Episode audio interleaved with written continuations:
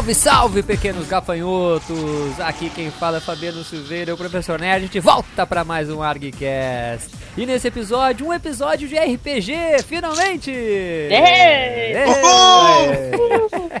E nesse episódio, então, nós vamos falar de RPG no estilo cyberpunk. Esse computador tá uma merda mesmo, viu? E para isso estou aqui com minha irmãzinha querida Ananinha Recalde. Se não tem nem computador, vai ter condição de colocar imagem aqui, porra! Depois, depois de muito encher o saco do professor Nerd. ai, ai, eu quero participar de um de RPG, por favor. Aqui estou eu. Exatamente, Ananinha com certeza vai participar de muito mais, muito mais. E estou aqui também com meu irmão querido, Wagner! Conseguiram chegar na loja, pelo menos? Consegui, pelo Não, menos cheguei. Mas eu chamei a Márcia pra comprar o Night Break. Cheguei lá, Eu chamei a! Márcia pra fazer outra coisa. Esse aí vai ser o episódio mais anos 80 que a gente já gravou. Nossa Já senhora. tô até vendo Duran Duran, New, New Order tocando Ah. no fundo, The Cure. Já fica a dica pra Ombreiras. nossa editora aí, né? Quem manda aqui sou eu, rapá! E diretamente da Jambô, nosso querido amigo Rafael! Aí o homem falou assim, moço, o que, que é Night Break? Eu falei, moço, é isso aqui. Até explicou, Aí o outro pegou e falou nervoso. assim, você tá tirando bola da minha cara? Eu falei, chama o gerente, filho. Eu tô pagando, eu quero comprar o Night Break. Aí, pessoal, sempre uma alegria participar, é uma alegria maior ainda lembrar da hora da gravação. Porra, presta atenção! É isso. Isso aqui é baita piadinha interna, né, Ninga? Só nós sabemos que essa é a segunda vez que a gente tá agendando pra gravar o episódio que o Rafa esqueceu da última vez. Muito obrigado, Rafa, por não ter esquecido, tá? A gente tem vitória, até, pessoal. temos até 2020 pra gravar o episódio. Se Deus quiser. Ou 2070, né? Que é o próximo.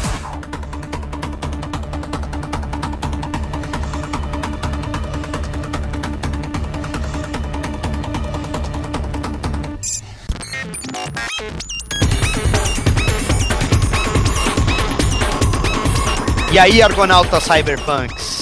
Ah. Pois é, pois é. Esse tema aí eu queria ter participado, cara, porque eu adoro cultura cyberpunk. Pô, né? cara, então vamos gravar um Cyberpunk 2. Ah, com certeza, mas vamos, vamos sair do, do, do RPG, vamos Tá. falar de, de outras coisas, né, Cultura cara? Cyberpunk geral, né? Esse era É, focado quem- mesmo RPG. Quem me conhece sabe que eu curto também música eletrônica, então vocês vão ouvir muito Front 242, muito Frontline Assemble, muito Nine Inch Nails aí no fundo, entre outras coisas. Então, prepare-se, muitas engrenagens sampleadas. É né? isso aí. Mas, por favor, meu querido irmão Fabiano, professor Chega. Nerd, como os nossos ouvintes podem entrar em contato conosco no Facebook? É só entrar em facebook.com barra Dynamo Studio e deixar É. lá seus comentários. E a gente tem eh, participado bastante, né, meu irmão? A gente tem bastante, eh, conversado bastante com o pessoal aí via comentários do Facebook. Temos interagido com os nossos ouvintes aí, tá muito legal lá, hein? É, isso tudo pra compensar a falta de feedback de episódio de comentário, né? Ach- achamos a solução. E o nosso Twitter? Duas formas aí do pessoal nos seguir, hein? Arroba curso de HQ ou arroba argcast. Exatamente, lá vocês vão ficar sabendo quando sair episódio novo, quando tiver resenha, coluna, notícia, entre outras cositas mas. E o Não. contato? Então também tem por e-mail. Vocês podem mandar e-mail para contato.argcast.gmail.com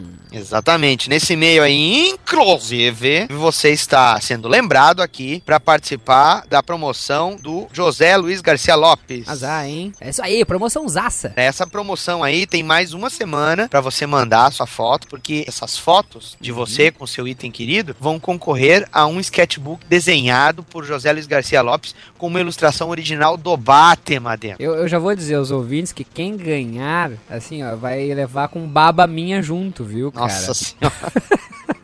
Porque eu não tenho esse sketchbook com desenho do José Luiz Garcia. Lopes. Ah, para de reclamar, tu tem uma um original da capa que ele fez lá do Batman na Revolução Francesa, cara. Tenho, tenho, tenho, tenho. Mas sabe como é que é fã? Nunca, nunca está contente com... com...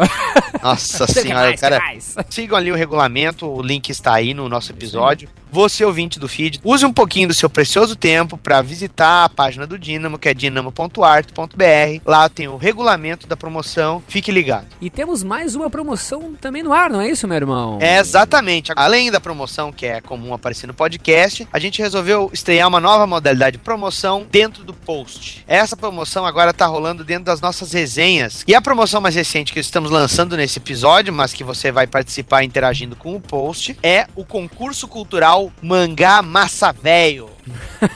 É, cara, olha só. Mostra que tu, além de gostar de quadrinho bom, tu também não leva desaforo pra casa, certo?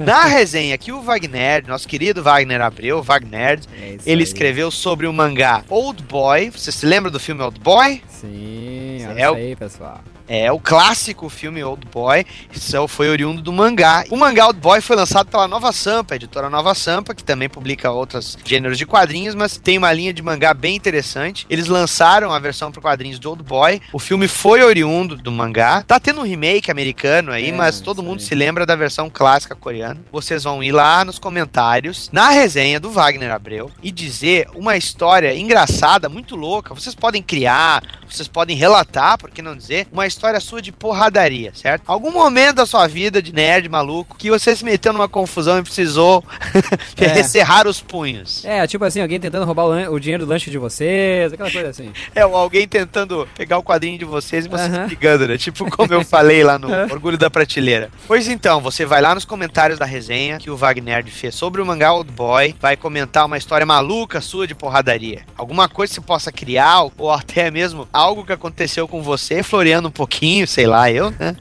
A gente não tem como saber o que é verdade mesmo, né? Exatamente. Você vai concorrer a um kit com o mangá Old Boy, certo? Os três volumes do mangá Old Boy, mais três volumes da série Ikitosen. Anjos Guerreiros. Duas séries de mangá da Nova Sampa que você vai ganhar no pacote exclusivo da promoção do ARG, do Dynamo, com a editora, certo? Adivinha quem é que vai escolher? Os comentários. Não, não é nós, não.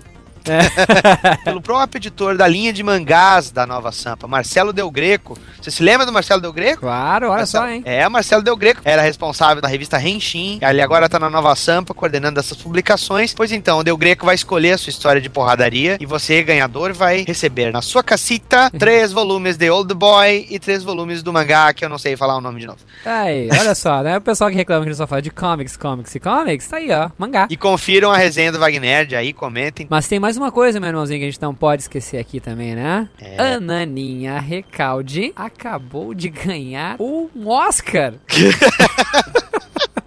Vamos, vamos esclarecer essa putaria aqui, peraí, peraí.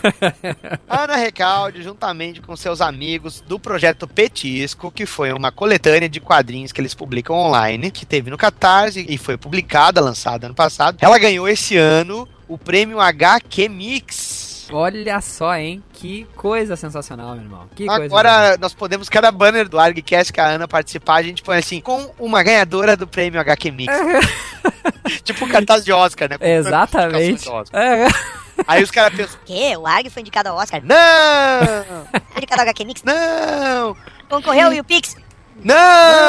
A gente pediu voto também, vocês não votaram. Mas aí, Quer dizer, bem, se muito votaram, obrigado. muito obrigado, né? Exatamente, Mas- mas... não foi suficiente, então melhor sorte pra nós da próxima vez. Então o próximo Alecast vai ser assim também, vai ser mesmo assim, né? Com a vencedora do HQ Mix, Ana Recalde. É, tem que chamar, Mas gravar uma chamada, cara. Olha, Ananinha Recalde, nossa maninha querida, parabéns. Olha, sensacional, a gente tá muito feliz com essa tua vitória. Temos certeza que não será a última, é uma de muitas outras que virão aí, com certeza. É, a nossa querida Mana Ana Recalde, então, ganhou esse prêmio e também queremos dar os nossos parabéns a toda a equipe do Petisco. Então, voltem ao episódio, boas engrenagens, bons implantes cerebrais e cuidem-se. É isso aí, saiam da Matrix. Ou do feed, sei lá. whatever. Bom episódio. É abraço.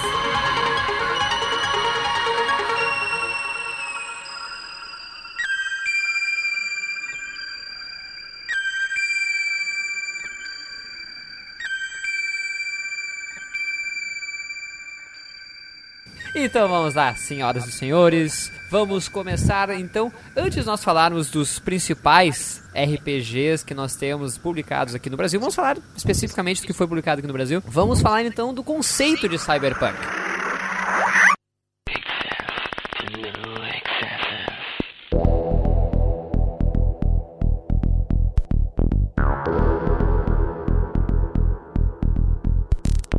É importante a gente começar a determinar isso para que os nossos ouvintes também, que nunca jogaram RPG Cyberpunk, consiga pelo menos se situar um pouquinho no que a gente está falando. Pode ser? Não, e, apesar de É. nunca ter jogado, com certeza o ouvinte já se deparou em algum momento com algo cyberpunk. Não, não é possível. Exatamente. Se não com cyber, pelo menos com punk, né? Ah, é. Exatamente. E então acho que a gente pode começar falando um pouquinho do Cyberpunk. Alguém gostaria de começar falando o que é Cyberpunk? Acredito que Cyberpunk é um punk que usa iPad, não seria isso? É, isso, cara. Acho que a gente tá chegando quase lá. É, exatamente. Acho que a gente tá chegando quase no mundo cyberpunk, né? Vamos ver. Ananinha, minha querida irmãzinha, pode descrever para nós o que é o cyberpunk? Bom, eu sou uma fã inveterada de ficção científica. Acho que eu leio tudo, adoro os livros, adoro, adoro, adoro. E o cyberpunk é um, um gênero dentro da ficção científica, né? Vamos, vamos lembrar que a ficção científica se utiliza da ciência e das, de desenvolvimento de tecnologias aí para criar futuros alternativos, às vezes distópicos, às vezes utópicos, né? E o cyberpunk, em essência, previa aí um futuro não muito bom para a humanidade, né? É uma alta tecnologia, só que as pessoas tinham um nível de vida péssimo. Acho que não muito diferente do que nós estamos desenvolvendo, É. de fato, né? Então, o cyberpunk é um gênero da ficção científica que trata mais do lado punk, né? De uma destruição, vamos dizer assim, da, da estrutura social como ela é, para assumir essa estrutura cibernética no dia a dia, inclusive das pessoas mais pobres. Você começa ali, se não me engano, com o Neuromancer, mais ou menos, e, e depois se desenvolve toda a, cultura pop, quadrinho e outros livros de ficção científica. Né? Você tem a influência do cyberpunk muito na música eletrônica Direto, né? direto, né? Porque você imagina assim, o que, que esse povo ouve, né? Quando você pensa em cyberpunk, pensa ah, uma pessoa com um chip de implante no cérebro para conexão Wi-Fi direta. E, assim, sobrevivendo com o pior tipo de comida possível, fast food, pílulas e qualquer estimulante que encontrar pela frente. É mais ou menos isso. A estrutura do cyberpunk, né? Aí os, os universos variam, né? Como a gente vai ver mais pra frente, entre o Shadowrun e o Cyberpunk GURPS, enfim, é diferente. Mas Assim. você tem essa base aí. Uhum. Engraçado que a Aninha comentou sobre a, a ligação do cyberpunk com, com a música e com a mídia, né? E com as outras mídias. Assim como o punk, ele nasceu em uma resposta à música progressiva na época, né? Anos 70 por ali. O cyberpunk, ele também é uma literatura que nasceu em resposta ao gênero literário de ficção científica, muito comum nos anos 80, que era o gênero do space, né? Uhum. E o cyberpunk ele já puxa para um caminho mais, mais pé no chão, assim, mais, na, mais centrado na Terra. Porque na verdade o objetivo do Cyberpunk é isso, né? É mostrar um mundo mais distópico, né? Sendo o oposto daquela utopia que a gente geralmente via nos mundos de ficção científica, né? Inclusive, eu tava aqui pontuando as obras que eu considero cyberpunk, e muitas delas eu olhei, não, mas isso aqui é só distopia, não é cyberpunk. Eu, eu Aham. tive muitas dúvidas, se mescla muito, é muito parecido. Uhum. Assim, né? A ficção científica é- em si já é difícil de, de categorizar. E você vai para um subgênero, fica ainda mais difícil, né? Mas você tem coisas clássicas, né? Como o Android. Quando você tem androides e robôs bonzinhos que funcionam para ajudar a humanidade, não é cyberpunk. Quando você tem androides e robôs assassinos ou antagonistas, aí você já caminha mais pro cyberpunk. Aí você já tem Blade Runner. É, já tem Blade Runner, isso, Matrix mesmo. Sim, claro.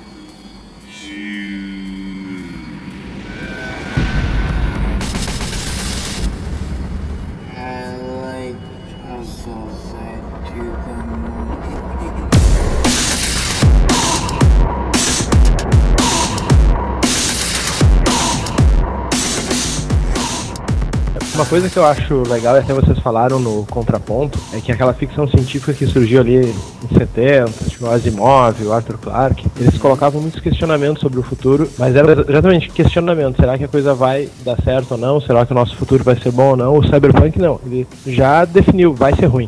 Aham. E É, acertou, É, né? exatamente. vai É, porque ser uma já porcaria. Não vai funcionar a economia, a sociedade, a tecnologia não vai resolver os problemas. Uhum.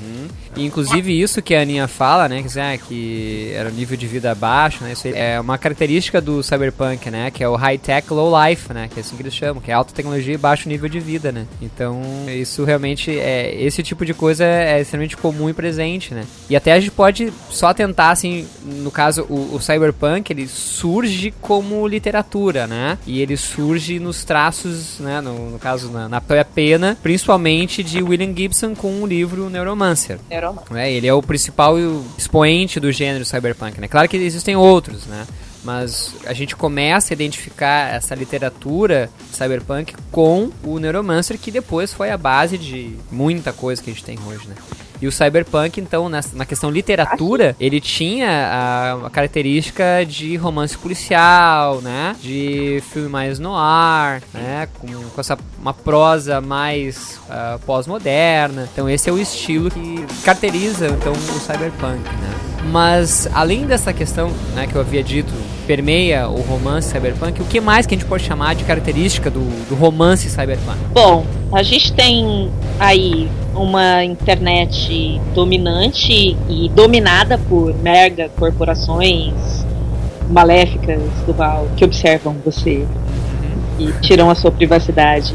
É, é, É. Corporações e, e do mal é meio que pleonasmo, né? É, Mas é que do mal é tão legal falar.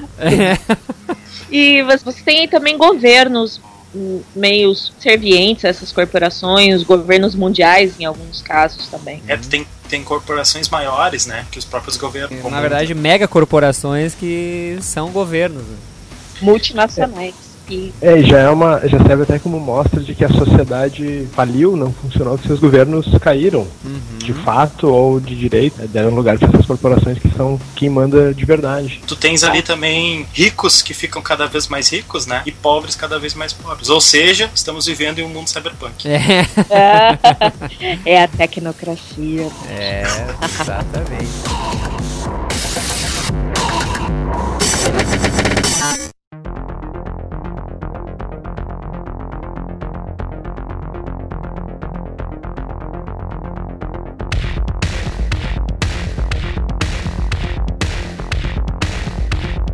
Mas acho que a gente pode partir agora para aquilo que realmente interessa, né? não, não que isso não interessa.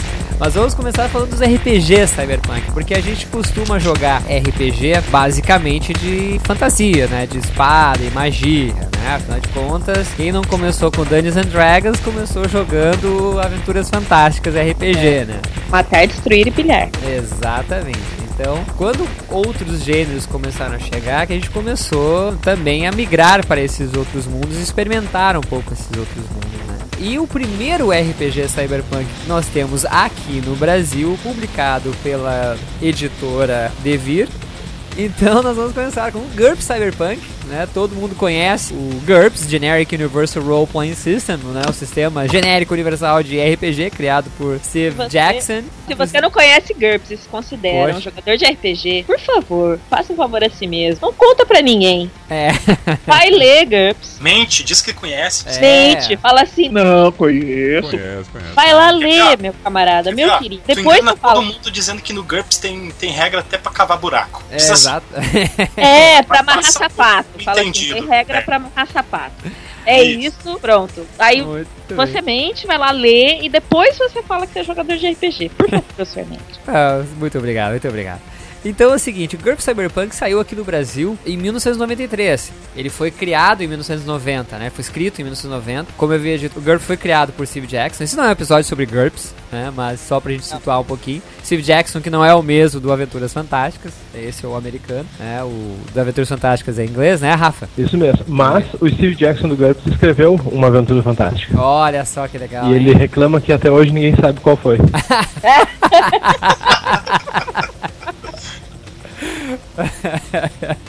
ai, ai, muito bem. Então, assim, o GURPS Cyberpunk, ele vem ali com uma capa muito legal, que está aí no post para vocês darem uma olhada. Vem com o subtítulo A vida por um fio num mundo de alta tecnologia. E logo no canto inferior direito, o GURPS Cyberpunk traz O livro que foi retido pelo Serviço Secreto dos Estados Unidos. Lenda. Vamos. A primeira vez que eu comecei a jogar GURPS Cyberpunk foi por causa desse negócio, né? eu vi na loja e eu olhei.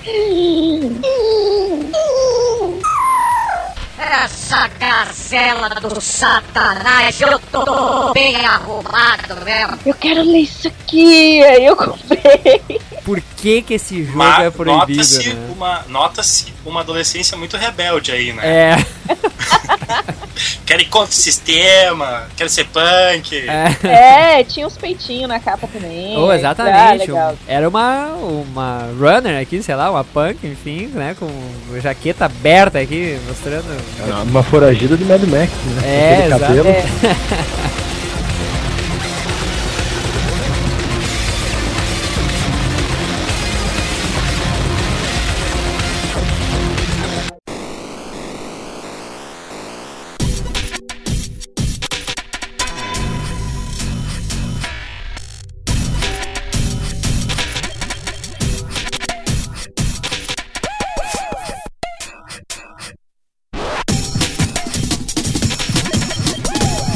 Bom, então vamos falar. O, o que, que é o GURP Cyberpunk, né? Aninha, tu jogaste GURP Cyberpunk? Não, Porra! no Não final. jogou.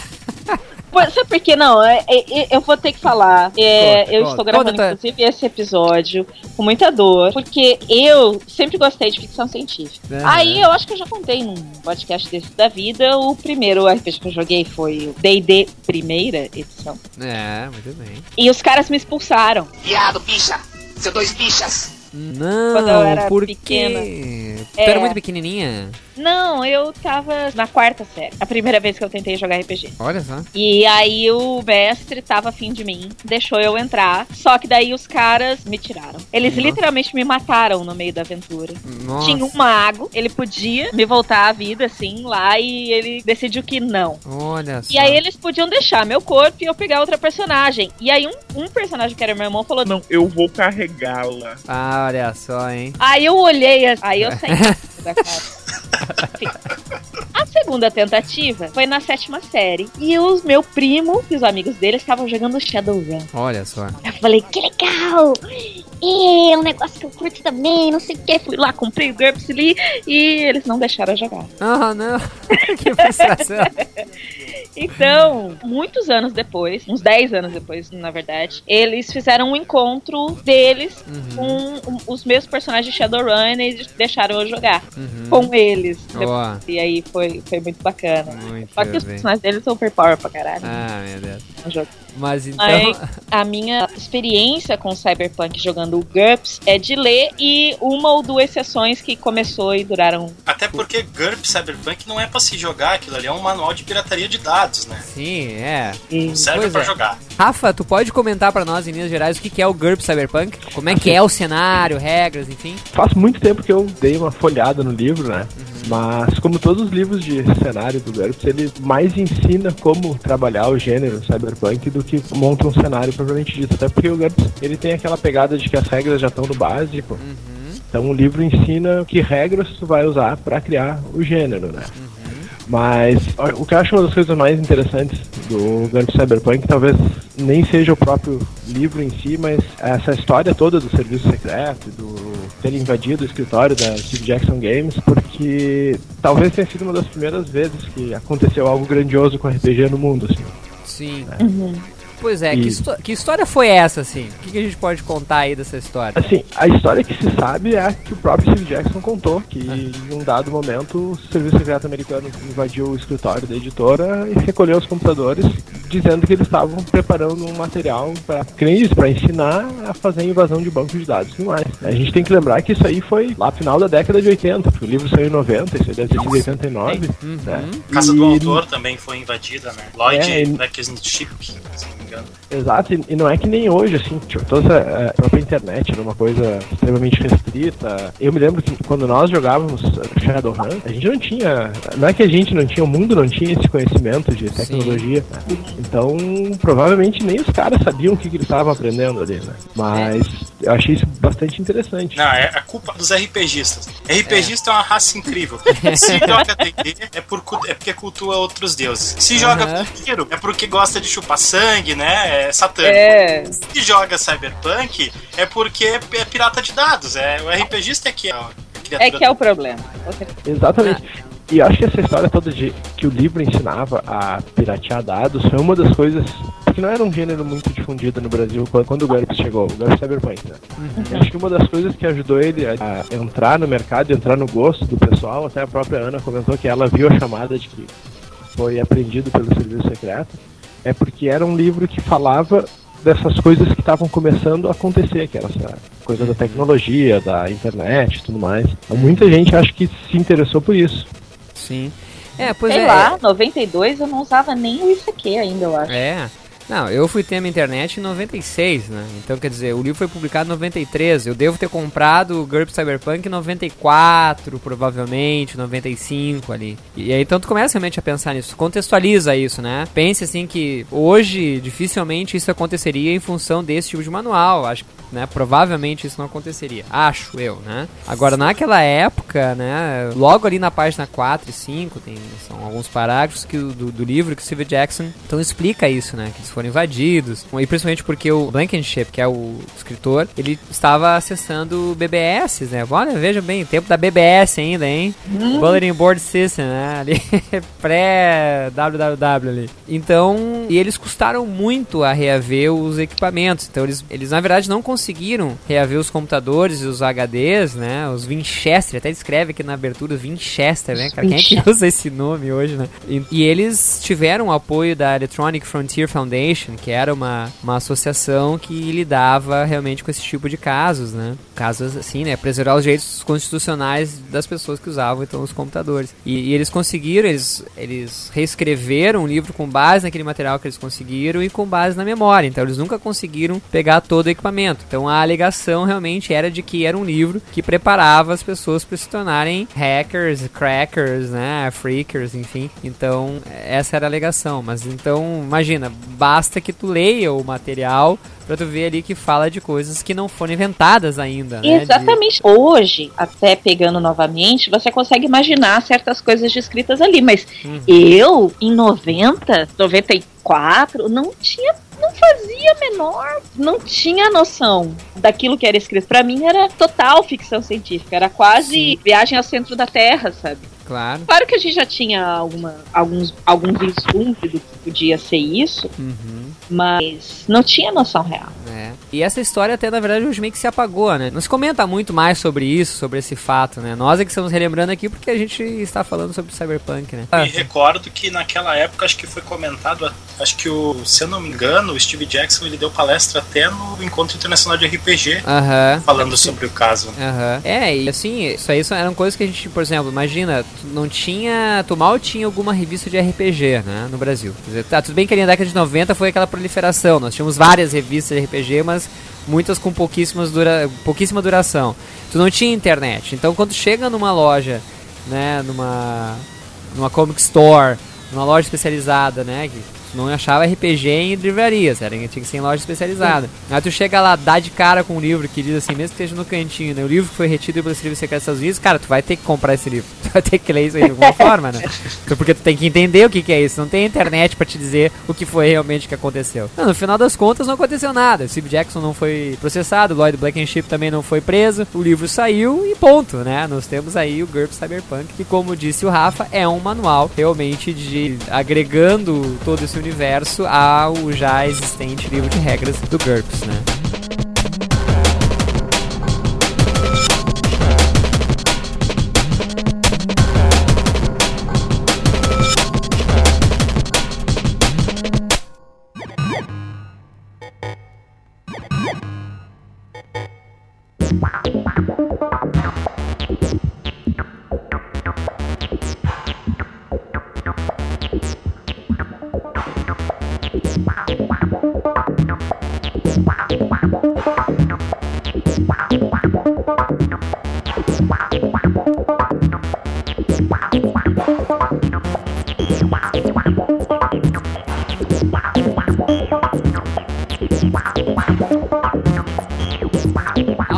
Característica muito determinante assim do grupo Cyberpunk, que vocês acham muito legal, ou ele é, na verdade, realmente algo que puxa pro estilo ali do William Gibson, no Neuromancer, ou aquilo que a gente já comentou de, do Cyberpunk? O principal do Guns Cyberpunk, primeiro é que foi, se não me falha a memória, primeiro RPG diferente de fantasia que veio pro Brasil. O que a gente tinha era versões disso aí. Eu acho que o Vampiro talvez tenha saído mais ou menos perto, mas era que tinha de ficção científica. E se a gente pegar os jogos que saíram de Cyberpunk no Brasil, ele é o fiel da balança, ele é o neutro. Sim. Pegar o Shadowrun, que a gente vai falar depois, tem magia, tem outras coisas. O Cyberpunk 2020 tem o esquema das classes e, trabalha umas outras questões, mas é o que tem de mais perto. O diferencial dele é ser o normal, por assim dizer. É, o GURPS é um sistema fantástico porque dá liberdade pro mestre criar o que ele quiser, sabe? E, o, e, o, e o GURPS Cyberpunk, ele te dá aquele cenário que a gente comentou, mega corporações, storyboard,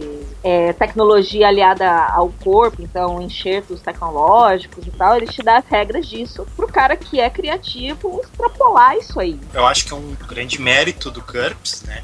Que ele sempre te dá uma referência muito boa. Ele sempre te traz um material referencial assim muito bom para te seguir, né? Sobre aquele tema que ele, ele se propõe a, desenvolver de- enquanto jogo, né? Eu gosto do GURPS Cyberpunk mais como de qualquer suplemento do GURPS, não desmerecendo o GURPS, longe, longe disso. Mas como referencial para outros jogos. Eu uso bastante isso porque ele, além de ter regras muito bem detalhadas, ele vem sempre com explicações sobre o tema que ele está trabalhando, ele vem com excelentes explicações sobre o tema. E ao final do livro tem toda uma parte de referência, que ele cita livros, contos, né, quadrinhos, Gigante, né? graphic novels, né, cinema, televisão. E tem uma lista ali interminável, né? Sim, E- tem duas coisas que eu sempre pego. Ah, eu sou eu eu sou apaixonada pelo World of Darkness, né? E já criei várias histórias. Ah, minha matilha foi pro futuro e encontrou um futuro distópico. Tcharam! E eu, eu uso o GURPS Cyberpunk como referência pra muita coisa. Dois é, suplementos que eu uso sempre é o Supers e o Cyberpunk. Uhum. E às vezes nem precisa estar jogando GURPS, assim, qualquer Sim. coisa, mas você pega ali aquele cenário e, cara, é muito bom. Eu aconselho ler, inclusive. É, eu também, quando muitos jogos de Mage, eu já fiz apoiado com muitas ideias tiradas do Cyberpunks. Perfeitamente. Aliás, porque o livro de mago te dá uma ideia básica do que é que a magia pode fazer. E depois fala assim: ah, vai lá, te vira. É, o, ma o, o Maga Ascensão, pra te jogar ele, tu tem que ou ser físico nuclear, né? ou ser o Constantine. Aí tu consegue jogar ele legal. É, e o bravo é assim, que tem alguns RPGs que não pensam que o mestre não tem tempo pra ficar criando tudo também, né? Bom ter umas coisas prontas, né? De vez em quando. Não, não, e não é só isso, assim, nada a ver com Cyberpunk, mas tudo a ver. O mago, a Ascensão, deixa muito aberto o que o jogador pode fazer. Um jogador criativo pega lá as esferas e faz o prédio virar geleia, se ele quiser, entendeu? E eu já fiz isso.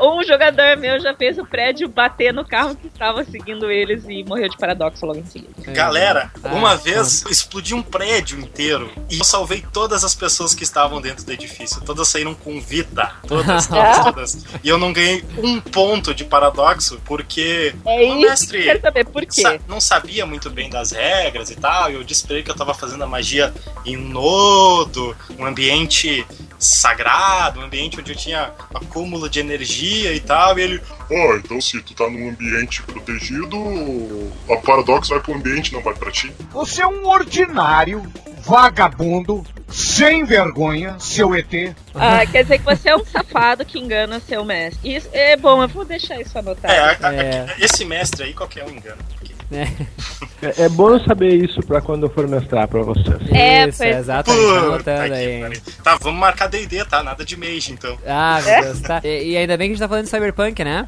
Ah, tá. Ah, é, é. Não, mas isso é conversa de RPGista. Conversa Tá, de tá RPGista bom, é assim. tá bom. Não é pra ser É. conversa de bar? Não é pra ser É. Se Ah, fosse Fabiano- Batman, tava tudo certo, né? É, exatamente. Não, ainda vou, ainda vou dar um jeito.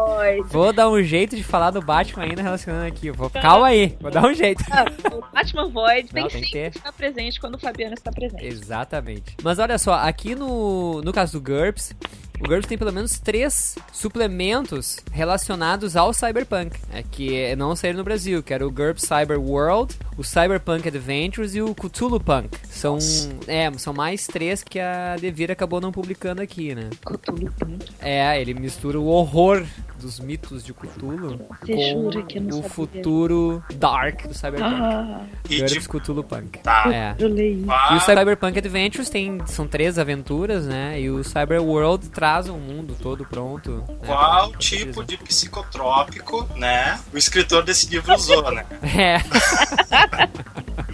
Mano, Cthulhu Punk, a gente tem que jogar isso. é. É Não, e digo. uma curiosidade, a capa do livro Cyber World é a capa do nosso Cyberpunk, viu? A Devir trocou as capas, assim, a capa do Cyberpunk é completamente diferente. Nós vamos colocar aqui as capas, tá, caríssimos ouvintes, pra vocês verem aqui as capas do- dos livros, tá?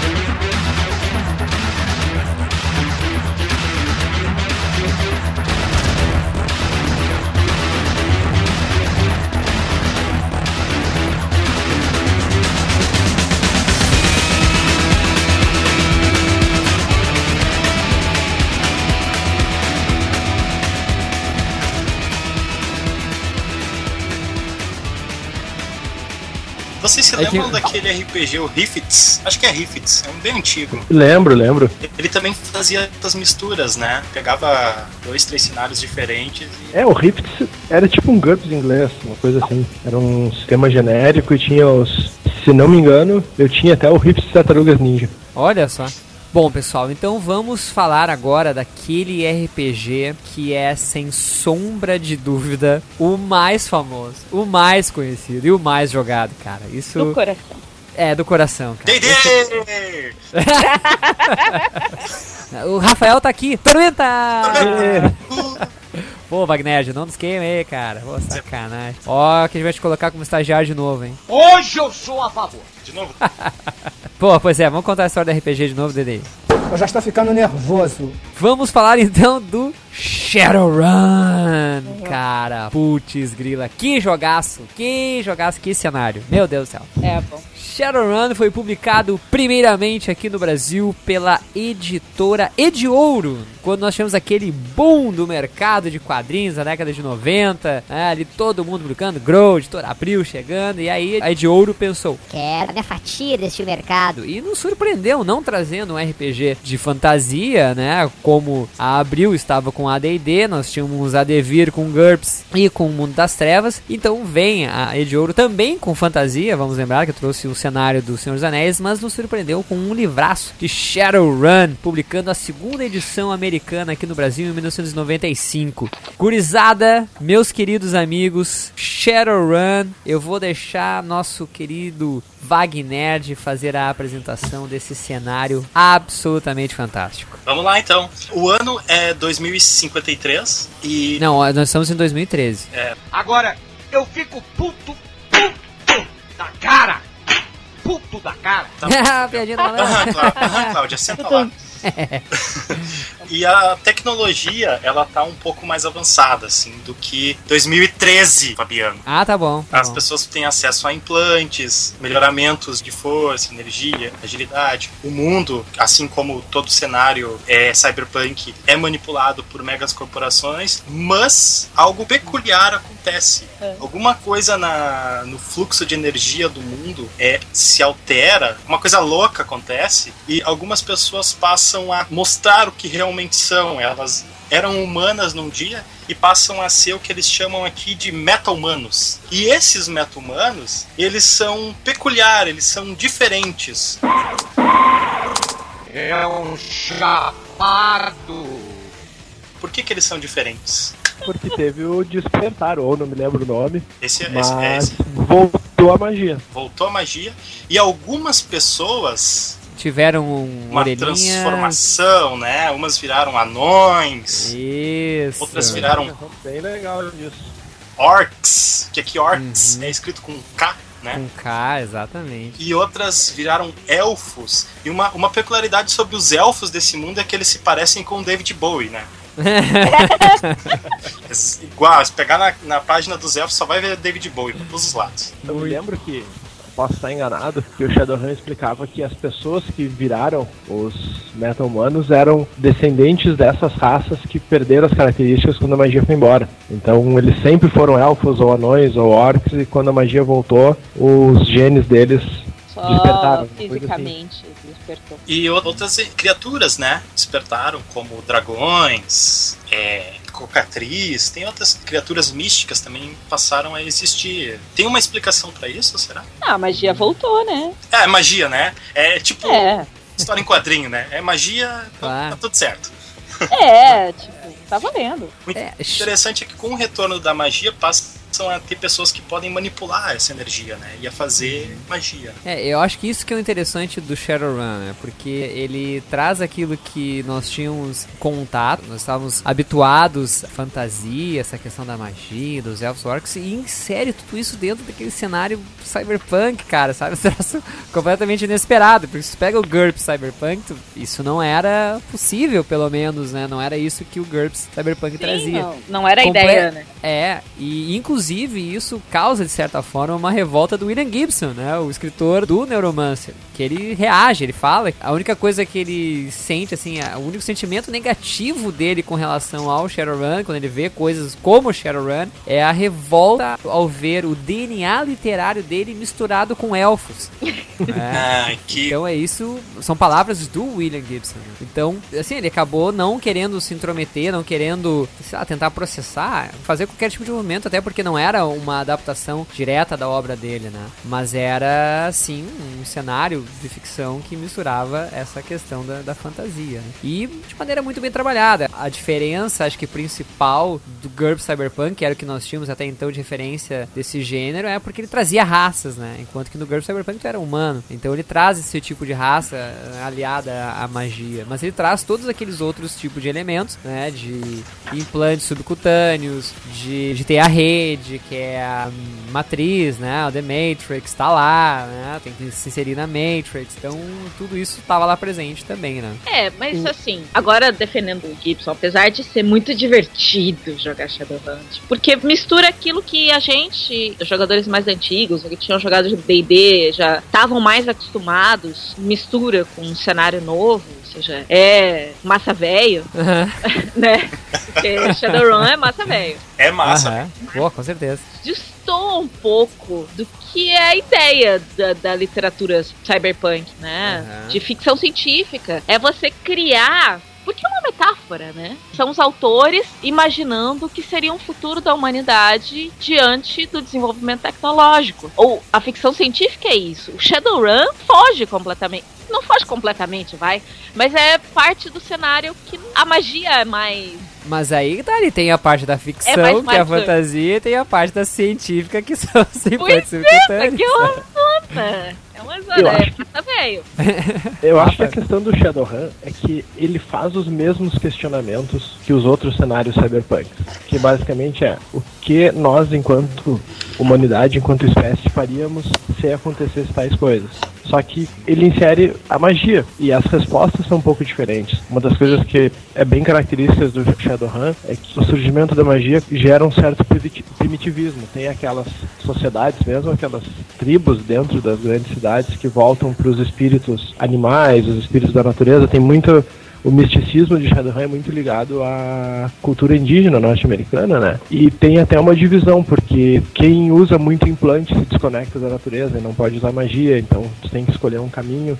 Insere um outro elemento, mas que eu concordo, é meio alienígena ao padrão cyberpunk, mas os questionamentos enquanto ficção permanecem, assim, e eu acho que as respostas são bem legais. E se tu for dar uma olhada, os meta-humanos, é, que de uma hora para outra passaram a ser meta-humanos, eles passam a ser vítimas de preconceitos também, né? É muito parecido com o que a gente vê no X-Men. É, Shadowrun é um caldeirão e saiu uma coisa muito boa, mas tinha uma grande possibilidade de ser uma porcaria.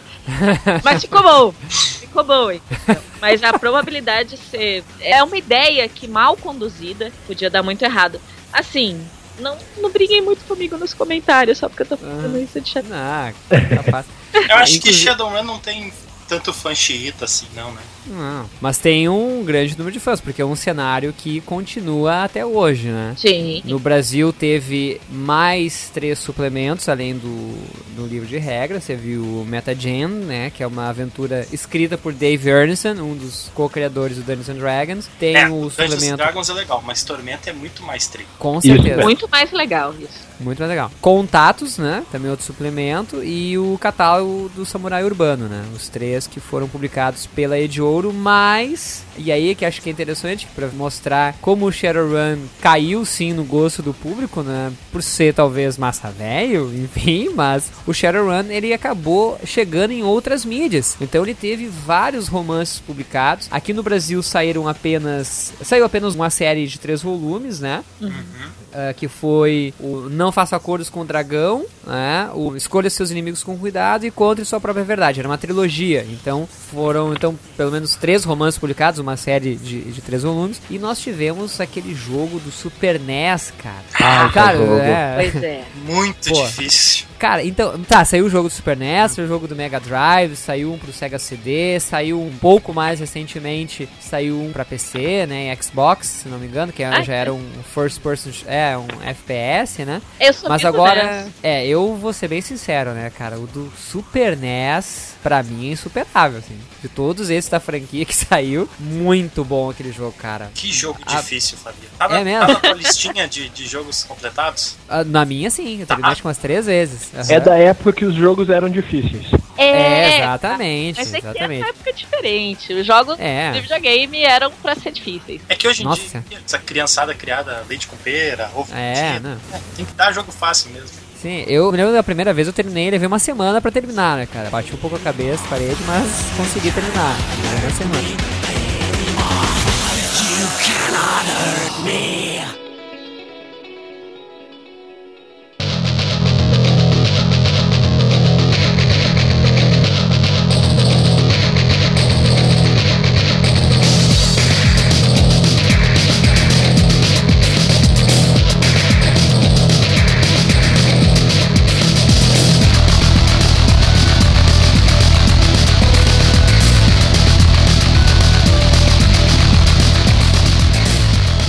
Mas aqui vem um ponto interessante que eu acho legal destacar, que o Shadowrun ele conseguiu ser multimídia, né? Quantos RPGs não conseguem, né? Exato. Tu tens ali o D&D, o D&D ele conseguiu ser multimídia logo cedo. Isso. O, o Vampire também, ele, Uhum. né, ele, é bem, ele é bem popular, ele Sim. no PC e tal.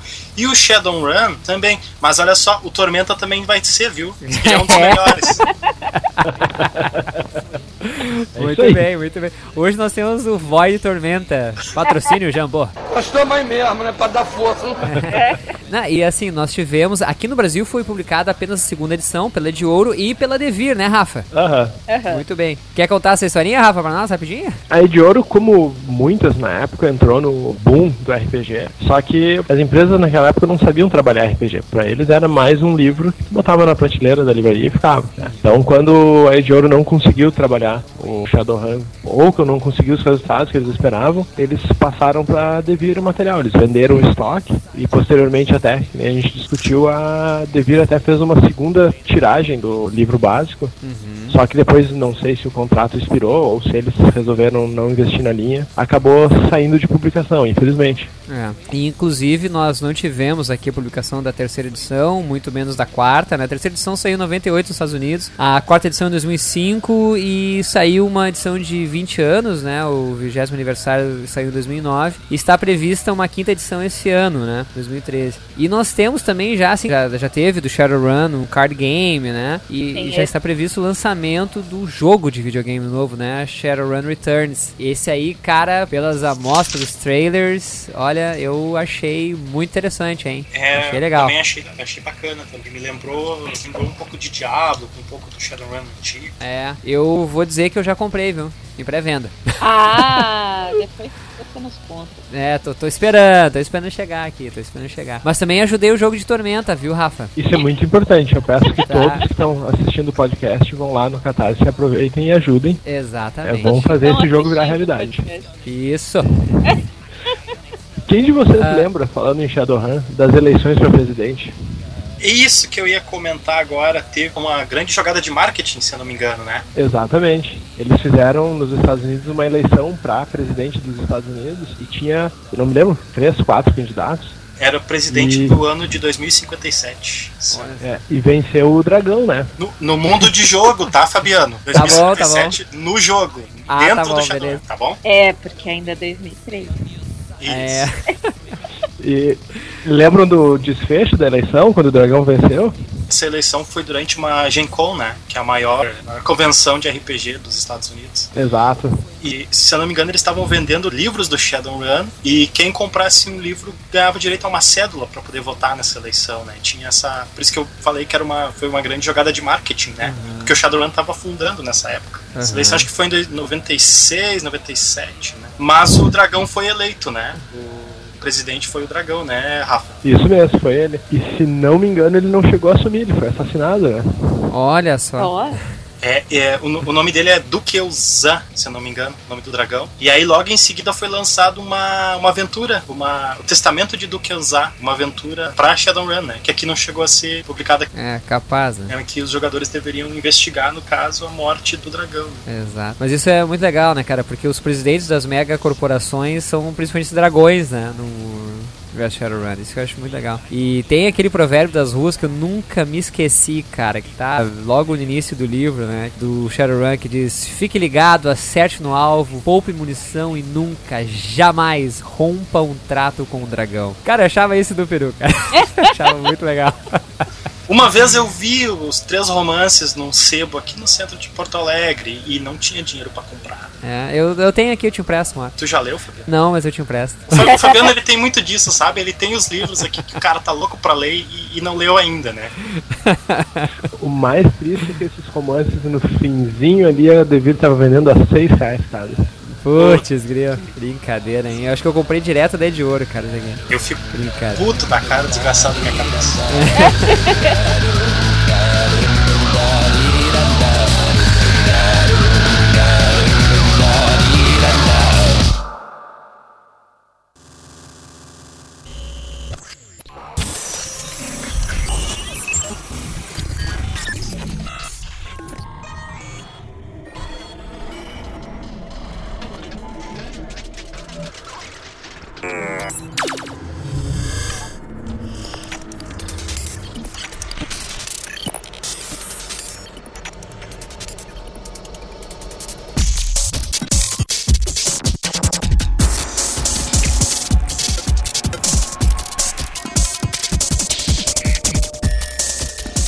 Bom, então, pessoal, Shadowrun é fantástico, muito É, legal. é. Massa velho. Massa velho, massa velho. E vamos então para o último cenário de RPG publicado aqui no Brasil, que foi publicado também pela editora Devir. Olha só, Ah. que bonito.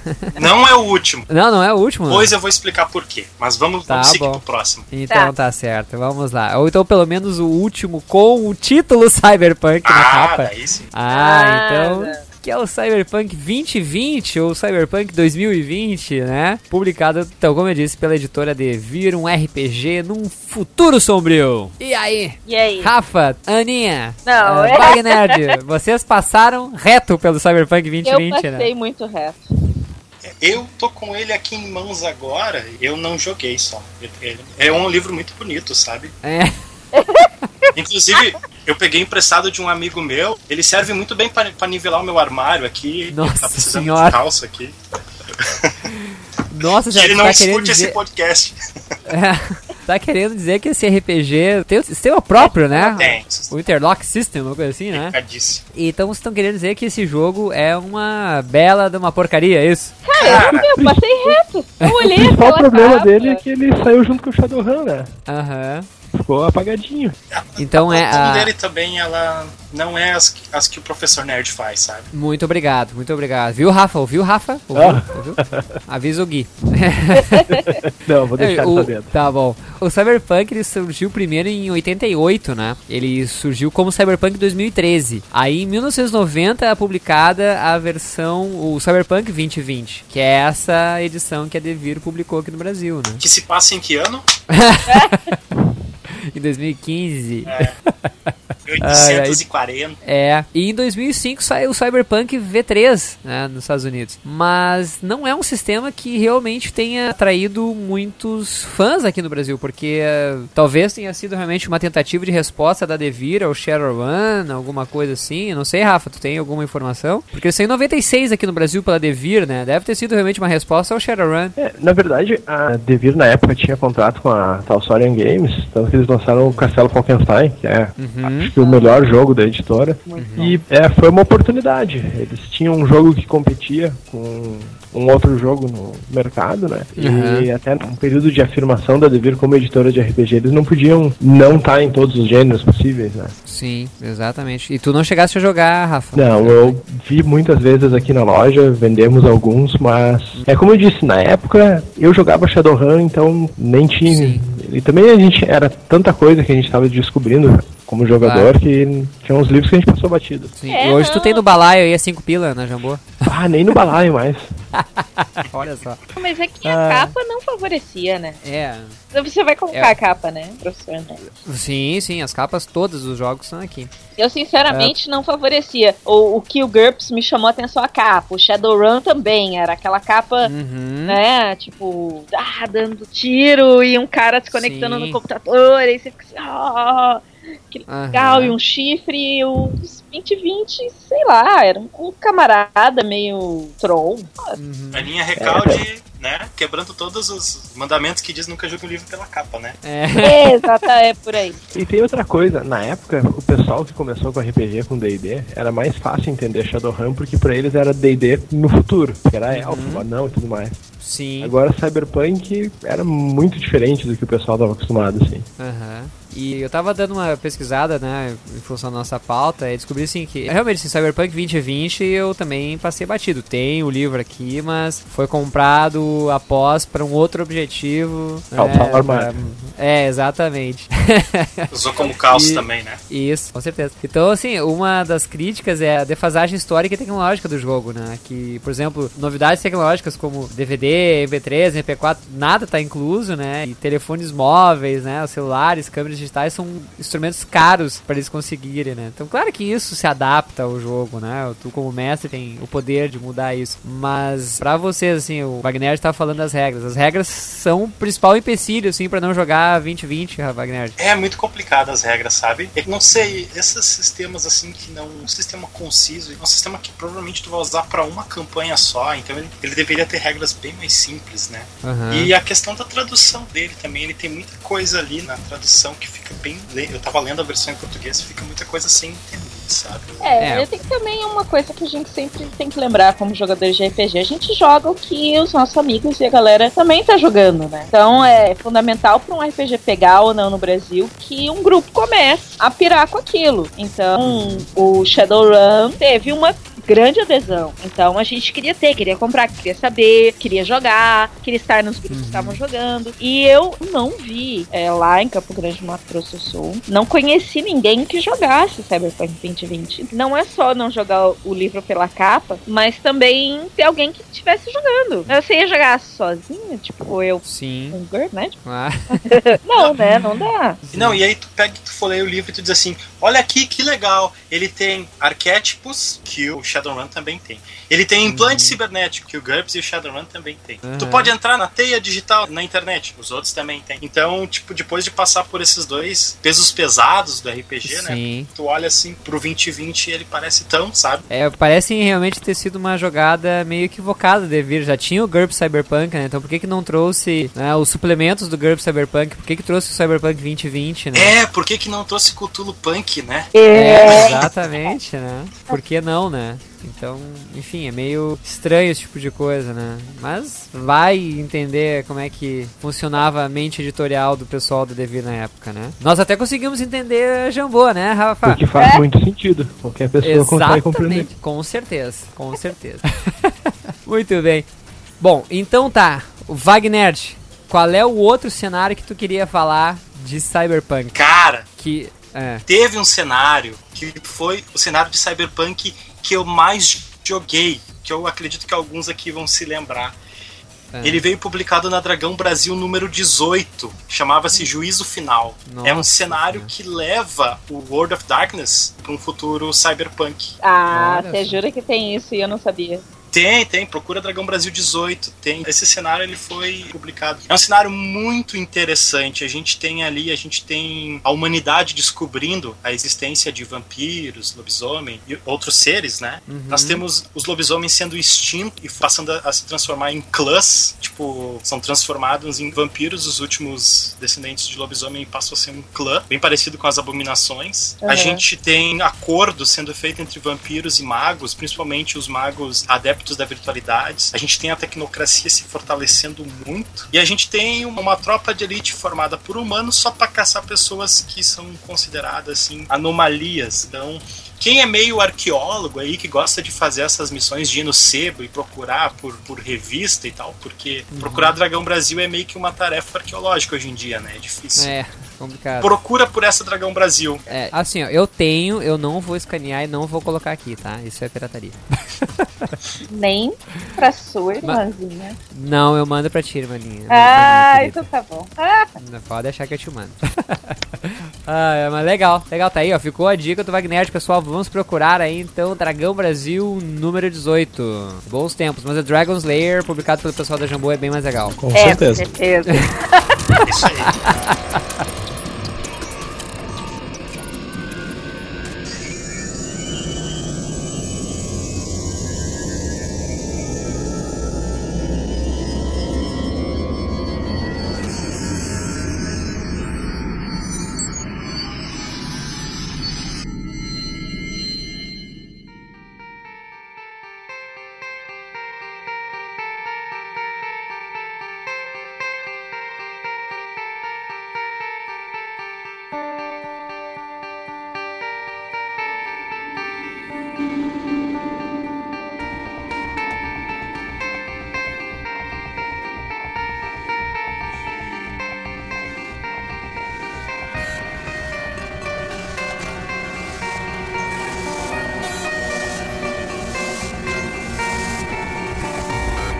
Pessoal, eu quero que vocês, por favor, digam, contem algumas de suas histórias, alguns cenários que vocês jogaram, alguma coisa assim memorável dentro do universo cyberpunk que vocês já jogaram, que o Rafa já matou alguém no cyberpunk. Na verdade, em Shadowrun eu era vítima. Eu era É jogador, nunca, nunca mestrei, né?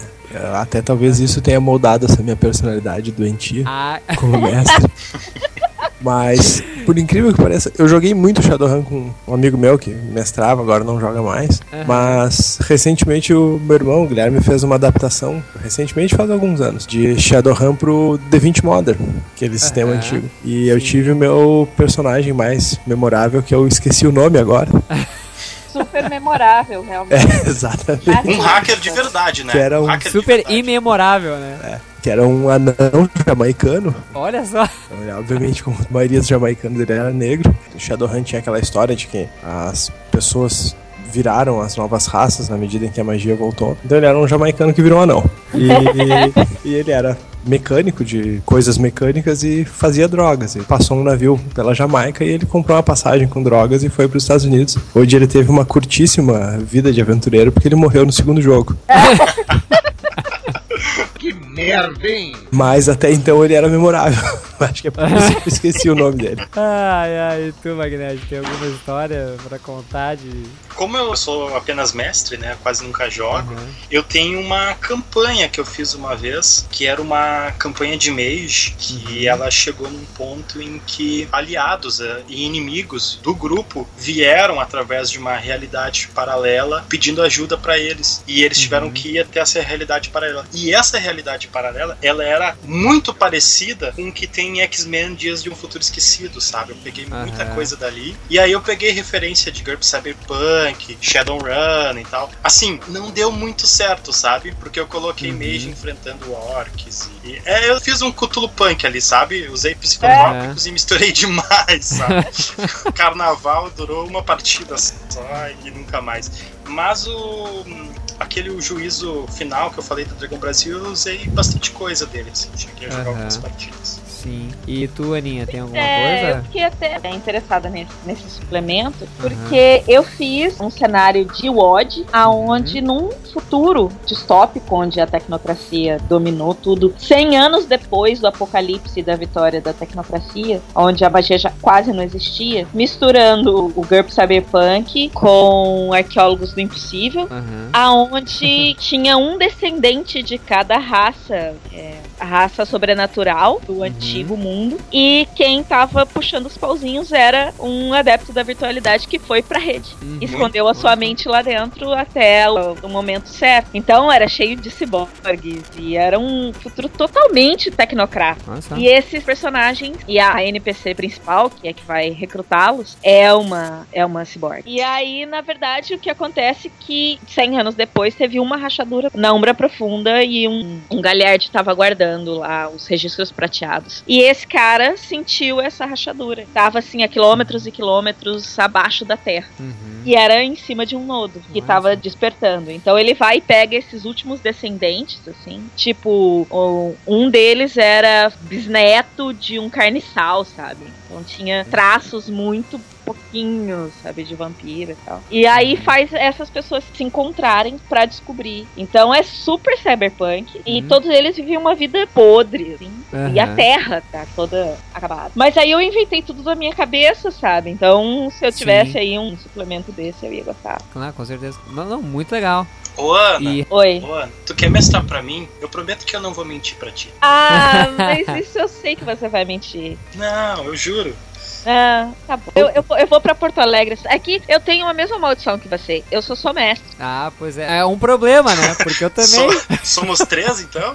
É, É eu acho que um né? vai quebrar a maldição do Não tem problema, a hora que vocês estiverem reunidos eu mestro pra vocês. Não! Aí, ó. Não, se a gente quiser que nossos personagens tenham vida curta, né? O Rafa é muito matador de. Poxa, escute o história de RPG Leonel versus Rafael. Ó, até rimou, hein? Leonel versus Eu Rafael. tenho que dizer que é um pouco de partida intriga e choros desmedidos. Não é tão É ruim verdade. assim. Não vou assustar ela antes do Eu- tempo. O cadela é um baita chorão. Se for no universo cyberpunk, eu já sei como agradar um mestre. Eu vou fazer É. taxista paquistanês, italiano e Isso. multicultural, sabe? Multicultural, exatamente. Esse é. Não, não, depois que um camarada saiu chorando de uma sessão minha, eu nunca mais reclamo de nenhum mestre. Nossa senhora. É, eu consegui isso. Eu me orgulho que o jogador chorou de verdade, assim. Do tipo, ter que enxugar as lágrimas. É, o jogador lê esse caudela, né? Não, na verdade foram outros. Isso aí é uma tem que contar. Teve um. É, Teve É, muito choro de é, verdade. Não, não, não. Esse ele chorou de verdade, levantou e foi embora. Nossa. Porque ele não aguentou ficar. Brincadeira. Mas deixa que eu quero fazer uma pergunta pro Rafa. Me disseram que tu já criou um cenário pós-apocalíptico, meio cyberpunk. É verdade ou não? Na é? verdade, eu tenho um cenário, inclusive, enquanto a gente tá gravando aqui, eu tô procurando umas imagens pra inspirar. É, é. Ah, ó. Era bom no ArgCast. Mas é um cenário mais pós-apocalíptico do que Cyberpunk. Aham. Mas tem umas pinceladas. Se chama Terra Vermelha. E Olha. é um futuro próximo em que a humanidade sofreu uma tentativa de invasão de alienígenas e a guerra acabou sendo um empate e os alienígenas encalharam aqui. Então, é, esse é o cenário onde ocorreu muito dos choros, assim. É, inclusive, era pra ser um cenário árido, desértico, que a busca por água era um dos objetivos, mas o pessoal chora tanto que viraram campos verdejantes e irrigados, assim.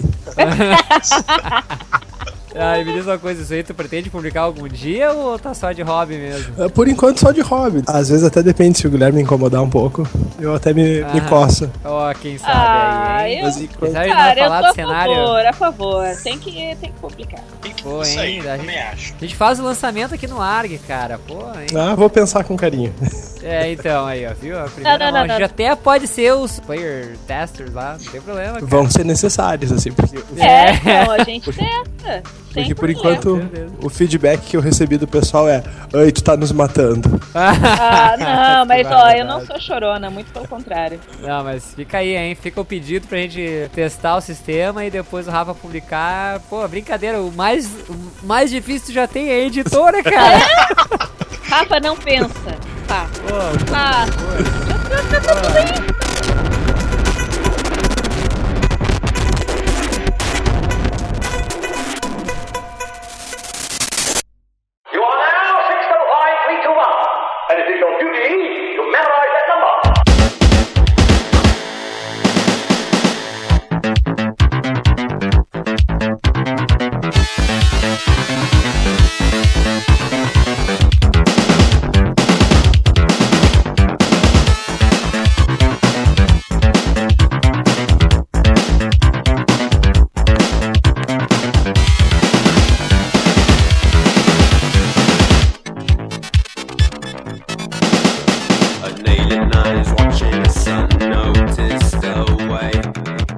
Passar agora rapidamente para algumas dicas para os nossos ouvintes que gostariam de começar a, a jogar Cyberpunk. Hoje é difícil realmente conseguir esses sistemas, né, de maneira lícita.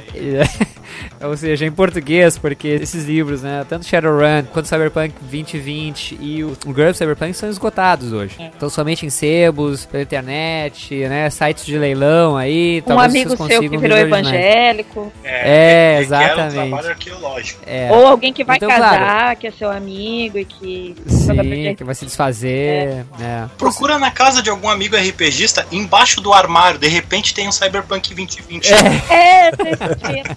Então, assim, ó, tem, claro, como conseguir de outras formas, né? O pessoal sabe outras formas de baixar pela internet, enfim. Mas estamos falando de comprar o material, realmente hoje fica difícil. Mas a gente sabe que a gente não precisa só ter o material em mãos. Como né, o Wagner, a Aninha, o Rafa aí já falaram que mesclaram es- essas questões de Cyberpunk nos seus universos, seus próprios mundos. Então acho que a gente poderia comentar assim, o que, que vocês acham que é mais legal do cara usar numa campanha mais contemporânea ou mais futurista, mais de ficção? O que, que vocês acham que elementos do Cyberpunk dá pra utilizar? E depois a gente passa para algumas dicas de filmes, né, de música, de jogos de videogames que a gente pode indicar. Ó, pessoal, quer alguma coisa Cyberpunk? Escuta isso, vê isso, Cara, né, lê Assim, isso. tem muitos sistemas que já incorporam essa questão das grandes corporações. Isso aí, se você tiver um sistema que tem isso, bota uns implantes cibernéticos que vai deixar tudo mais legal. É. O Storyteller é muito bom, ele é bem fácil, né? Pra quem já é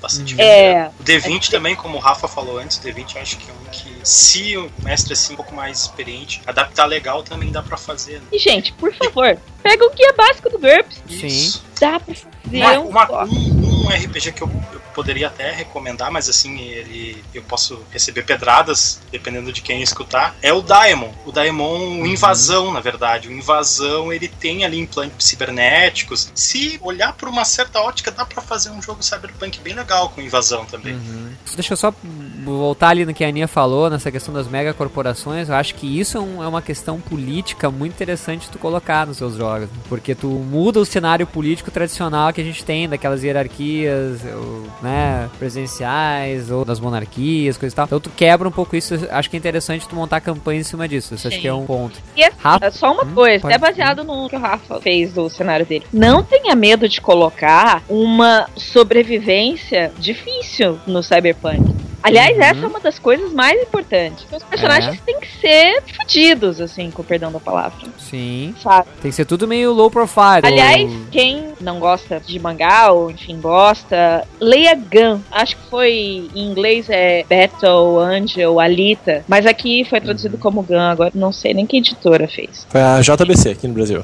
Foi a JPC. Uhum. Cara, é muito foda. Se você for pensar bem, tem uma cidade em cima, aonde vivem as pessoas ricas e legais que jogam seu lixo na Cidade de Baixo. E Uhum. toda a história rola ali na Cidade de Baixo. Então, assim, o Cyberpunk, se você for usar, pensa no mundo real de Matrix, pensa naquela pior parte do Blade Runner, assim. É, pensa em fuder com seus personagens, jogadores, deixar eles Blade com Runner em si fome. tem uma ideia legal. Ou seja, hã? Blade Runner em si pode ser uma ideia bem interessante. Sim. Não, resumindo o que a Ana disse, seja um Rafa.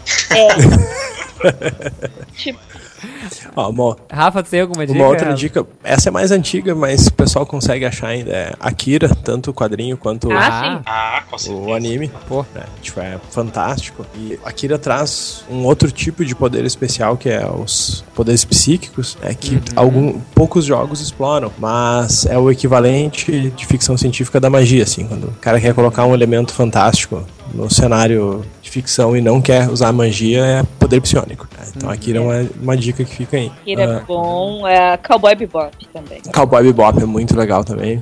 Ghost in the Shells também é muito. Dá, dá pra você é, cara, É. minha personagem desse mod que eu mestrei era baseada na mina do Ghost in the Shell. Andava pelada pelo, pelo cenário? Não, ela andava ela com uma, uma roupa branca, mas tão colada ao corpo, que é que na verdade ela era uma cyborg, era o corpo dela. Então era como se ela estivesse nua, só que era uma roupa branca. Dava pra ver tudo. Então. Rafa, tu tinha mais uma pra dizer? Na verdade, assim, não é exatamente uma dica de referência, mas um elemento que é bem característico do Cyberpunk, que faz com que ele se preste como gênero para RPG, que se a gente fizer um paralelo, o pessoal tá acostumado a jogar RPG de fantasia. E o Cyberpunk tem umas coisas, o gênero tem umas coisas semelhantes, por exemplo, a falta de lei.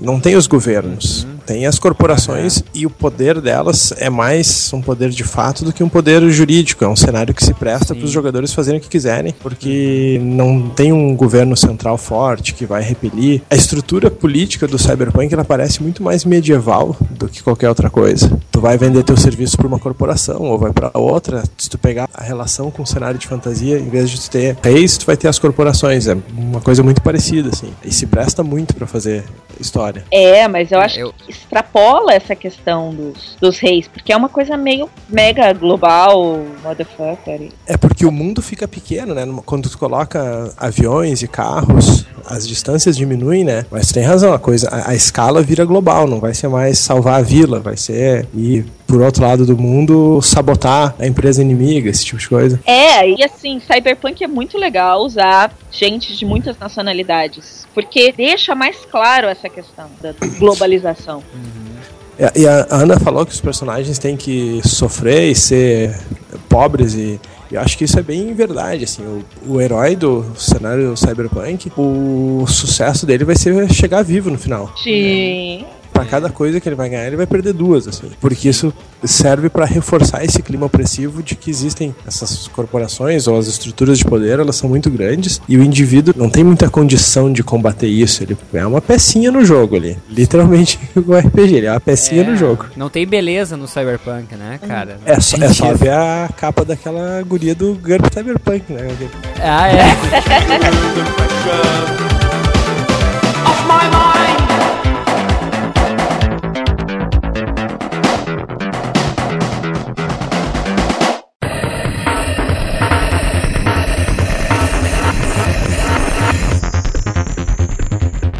É, o Cyberpunk realmente, ele não te dá muito espaço pra matar, e destruir, né? Na verdade, ele não te dá espaço pra isso. Tem que fazer uma aventura muito mais madura, nessa questão realmente de sobrevivência. É. É, política. Guarde a sua é munição, literalmente. É, exatamente, né?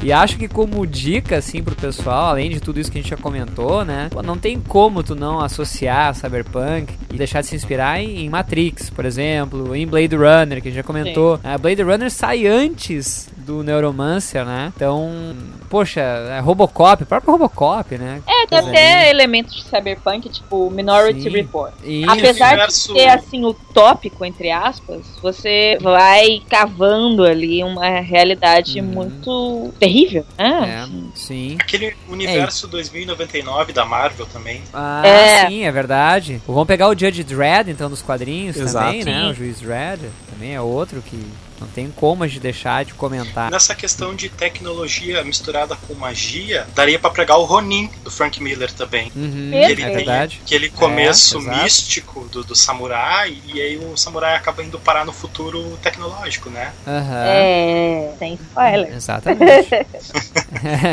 Porra. Quem não leu, dane-se também, né? É, pô, quem não leu Ronin? Não, não Poxa vida. Uma outra Desliga dica agora, aqui, eu tava tentando me lembrar, eu lembrei do personagem, pesquisei aqui, um anime que eu assisti há uns dois anos, e é muito legal, é bem cyberpunk, se chama Ergo Proxy. Hum, olha Muito só. bom. Não sei se vocês conhecem, mas fica Não. a dica, é um anime meio complicadinho, assim, meio denso, mas até nem dá pra falar muita coisa, porque é muito fácil dar spoiler, É, mas vale a pena. Falando em anime, é um elemento assim muito importante do cyberpunk é essa questão da rede, né? E a mente e como as pessoas lidam com seus implantes cibernéticos com a rede. Para isso, assistam Lane.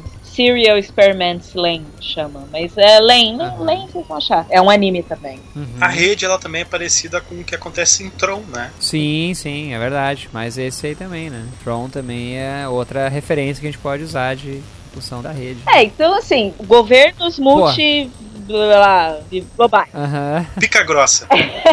Vamos definir assim. É, você é um nada e tá entrando nessa missão suicida única e simplesmente pra sobreviver, porque senão você vai morrer. Ou de fome, ou porque você precisa de droga, ou porque seu implante cibernético se ferrou, entendeu? Você tá entrando em curto, ou porque você precisa daquilo. E você tá entrando nessa, e se você sobreviver, você tem sorte. É. Isso é a base da coisa. Daí dá pra o mestre bom desenvolve. Exatamente. Aí tu, Fabiano, professor da nerd. Hum, pois não. Qual que é a sua?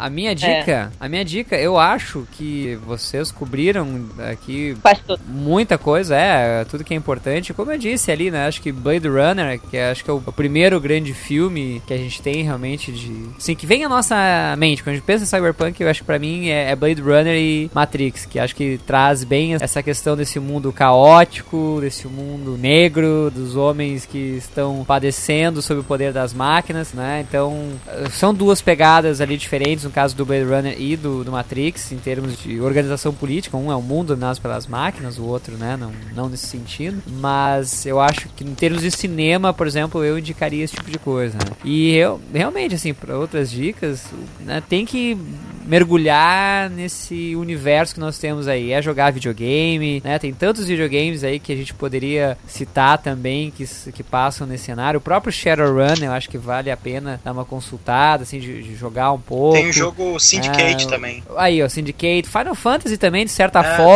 Deus Ex também. É. É uma sugestão de filme aqui. O Ah. Vingador do Futuro. Ó, É, Vingador do Futuro. com Eu certeza. o do Schwarzenegger, Primeiro, né? né? É, o do Schwarzenegger É, é, melhor como filme. Eu acho que o novo, É. o visual é mais É melhor como cyberpunk, mas cyberpunk. o primeiro é Ah, muito melhor. Pra quem Pô, assistiu. é, leiam Moebius. Oh, pior. Tô esperando um Batman Void aí, não vai ter, não? Não foi aquela Cara, hora. Batman, claro, Batman Beyond. É, isso Ah, Batman, Achava Cavaleiro eu- das Trevas, uh, com o quadrinho não seria um início de um mundo se tornando cyberpunk, assim? Ah, também a acho. cabecinha também entrando pro cyberpunk? acho. Aham, só, na, só na cabecinha do Cyberpunk ali. também acho. Tá aí o nosso Batman Void. Quem achou que ia demorar? Não, chegou.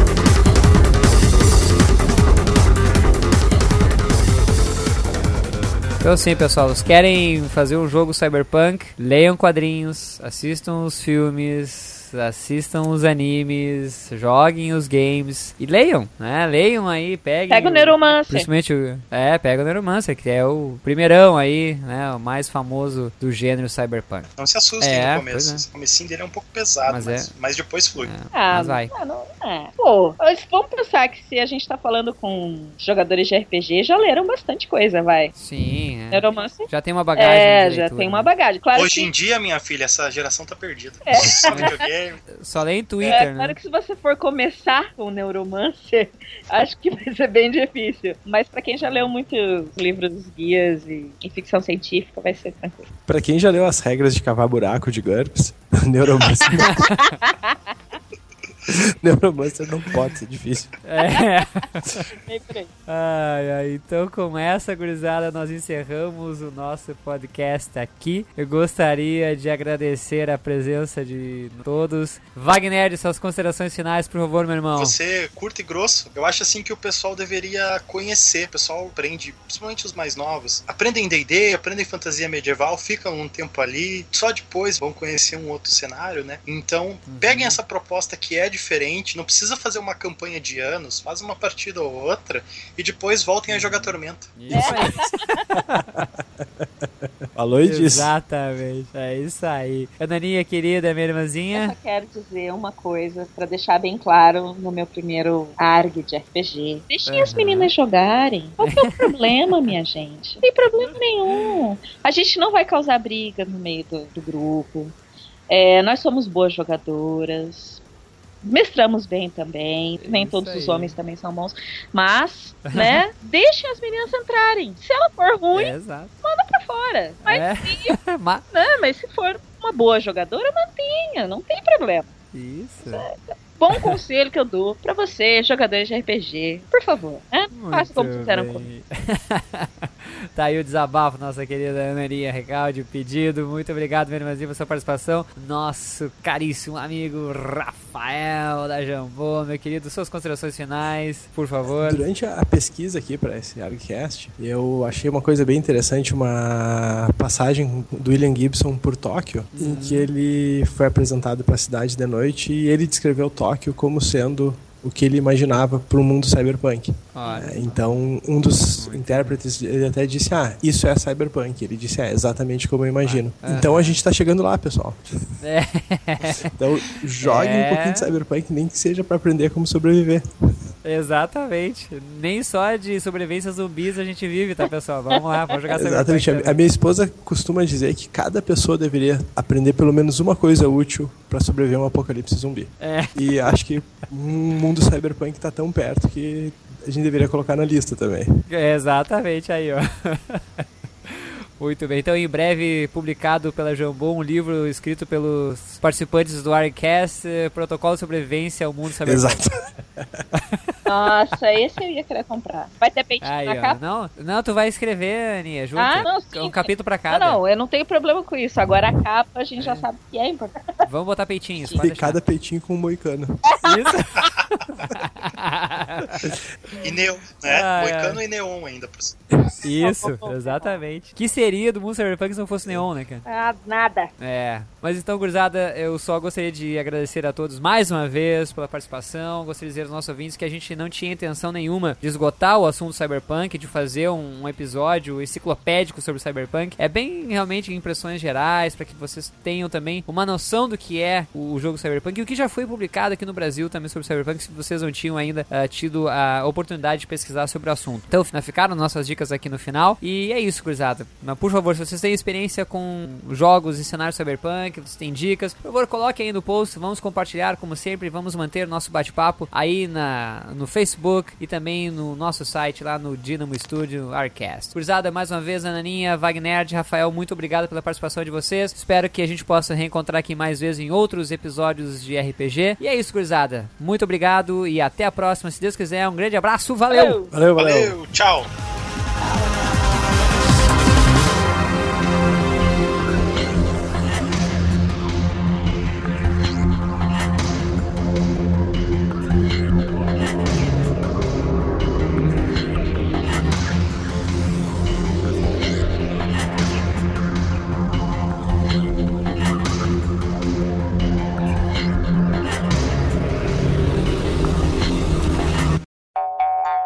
Falei, ah, seus. Tan, taran, tan, Bom. cri, cri, cri, cri, cri, cri. Ah, por quê? Porque o autor assim quis, ué. Tô brincando. Rafael, por que que o- os meta-humanos são diferentes? O que que a magia que despertou fez com eles? Ok. Consumo de substâncias ilícitas. ah, não, não é esse jogo, é o outro. É o outro. Meus caríssimos, vamos Para, para, contar para, assim. para tudo, para tudo, Ah, ah, Que não está fazendo jabá aqui pra nós, né? Viva Jambô! né, Rafa? Né, Rafa? Isso mesmo. Isso qualquer mesmo. coisa vai lá e compra na Jambô. É, exatamente. Eu, eu, o pessoal acha assim que o Rafa tá participando aqui porque é nosso amigo. Não, o Rafa tá pagando pra participar aqui, né? Pra divulgar a marca da Jambô. Muito bem. No, fi- no final do episódio ele vai lançar aquele novo, ah, novo subtítulo, né? Isso, Tormenta Cyberpunk. Tormenta Cyberpunk. Exatamente. Eu falo mesmo, mano. Porque eu sou assim, né? Transparente.